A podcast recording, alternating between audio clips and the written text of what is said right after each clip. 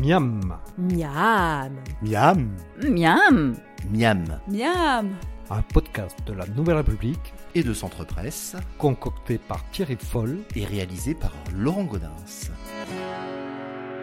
Je suis avec euh, Alexandre Gély, donc euh, propriétaire d'un, euh, chez- de la maison Fink, qui est chocolatier à Poitiers depuis combien de temps? Depuis bientôt 200 ans. Alors, Qui est toujours présente en centre-ville, Oui. Mais qui est maintenant aussi euh, à Poitiers Sud, où on peut venir aussi acheter euh, ces chocolats. Exactement, on a extériorisé notre laboratoire de, production pour avoir euh, un laboratoire confortable et des outils un peu plus euh, modernes. Et on a également euh, mis un magasin euh, qui donne la vue sur notre atelier euh, sur la zone artisanale de Chaumont. C'est ça, on peut venir euh, acheter ces chocolats et en même temps les voir être fabriqués. euh, en Voilà, on, on- on nous aperçoit euh, euh, à travers la, la grande verrière euh, en- en activité. Donc là, on est en pleine période de, de Pâques, euh, pleine période de- d'activité pour les chocolatiers. C'est le cas chez vous, là, c'est euh, le plein boom Oui, oui, là c'est le plein boom. euh, même euh, ça commence même à, à ralentir un peu. Le, le gros de la préparation est, est fait déjà là. D'accord. Donc là, aujourd'hui, vous allez nous faire quoi? Qu'est-ce que vous allez nous proposer comme Alors aujourd'hui, je vais vous proposer un, un Paris-Brest, le Paris-Brest traditionnel. Le Paris Poitiers-Brest, là? Voilà, c'est ça. Alors, que- que- comment ça se fait, ça, le Paris-Brest? Parce que bon, c'est euh, c'est quand même euh, une pâtisserie emblématique euh, française.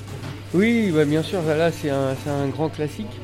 Euh, Aujourd'hui, je vais vous le présenter le Paris-Brest tel qu'on le fait, c'est-à-dire euh, plus simplement possible. hein, la- on met l'accent surtout sur la qualité de- des noisettes parce que le, le Paris-Brest est essentiellement composé de noisettes. Hein, On travaille vraiment, c'est un gros travail autour de la noisette, la crème.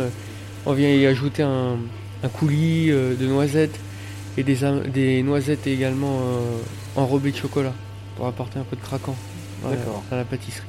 Alors, on commence par quoi, là, quand on, euh, quand on veut faire son Paris-Brest Alors bah, quand on veut faire son Paris-Brest, la première chose à faire c'est son sa pâte à choux. Euh, Une pâte à choux, alors ça, ça, se fait, ça, ça peut servir dans plein de recettes. oui, on peut Donc- s'en servir dans, dans énormément de recettes, mais le, le, le- la base est la même. hein. Euh, que ce Donc, soit vous faites pour ça les, comment, vous? les choux pièces montées, les Paris-Brest, les tout un tas de produits.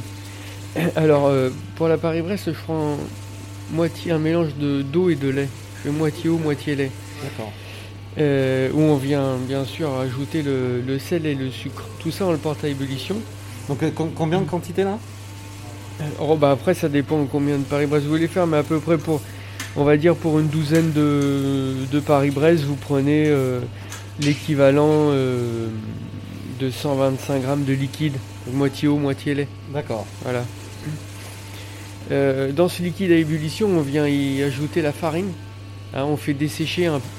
Euh, ça nous fait une pâte assez. Co- assez- Combien de farine, là Alors la, la farine là, ça va être 70 grammes de farine dans ce mélange. On, a- on fait bouillir notre eau, notre lait, le beurre et le sucre.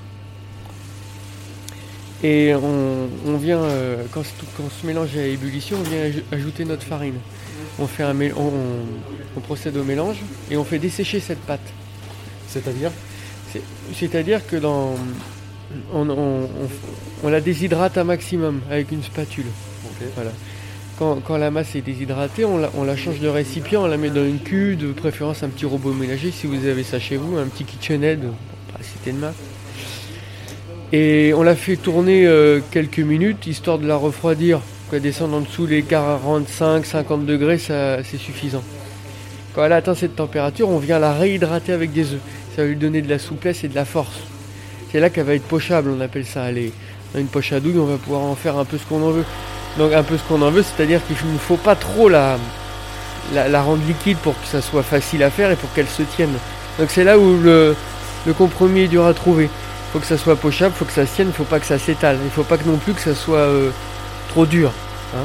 Alors une fois qu'on a fait ça, bah, on va pocher notre Paris-Brest de la forme qu'on souhaite. On peut le pocher en longueur, en, en couronne, euh, la forme traditionnelle, on peut le pocher en, Alors, pocher, ça veut dire quoi C'est- On verse. euh, Bah, C'est-à-dire avec notre poche à douille, on Ouais. vient faire la forme que, que l'on désire. Voilà, en zigzag. Il y, a, il y a énormément de formes euh, Voilà, après vous pouvez, euh, vous pouvez faire un peu comme, comme, ça, vous, comme ça vous chante.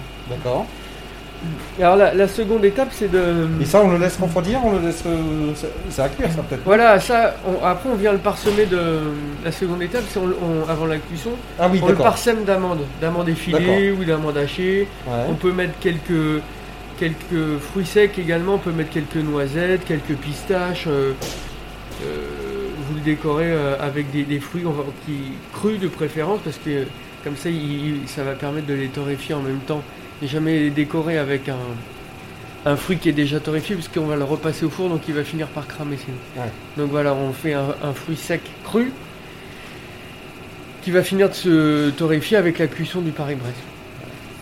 Donc ça, ce Paris-Brest, on va l'enfourner à peu près à 170 degrés dans un four ménager euh, ventilé. Voilà. Jusqu'à obtention d'une belle couleur euh, régulière. Combien de temps euh, Bah, c'est, ça dépend du four, mais ça peut prendre facilement euh, 25 minutes, une demi-heure. euh.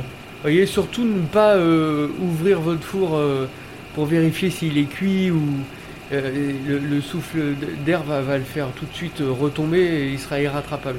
Donc il Ah faut oui. vraiment ouvrir le four ou- ou avec une fourchette ou l'entreouvrir très légèrement et l'ou- l'ouvrir définitivement que quand la coque est- commence à avoir du, de la tenue.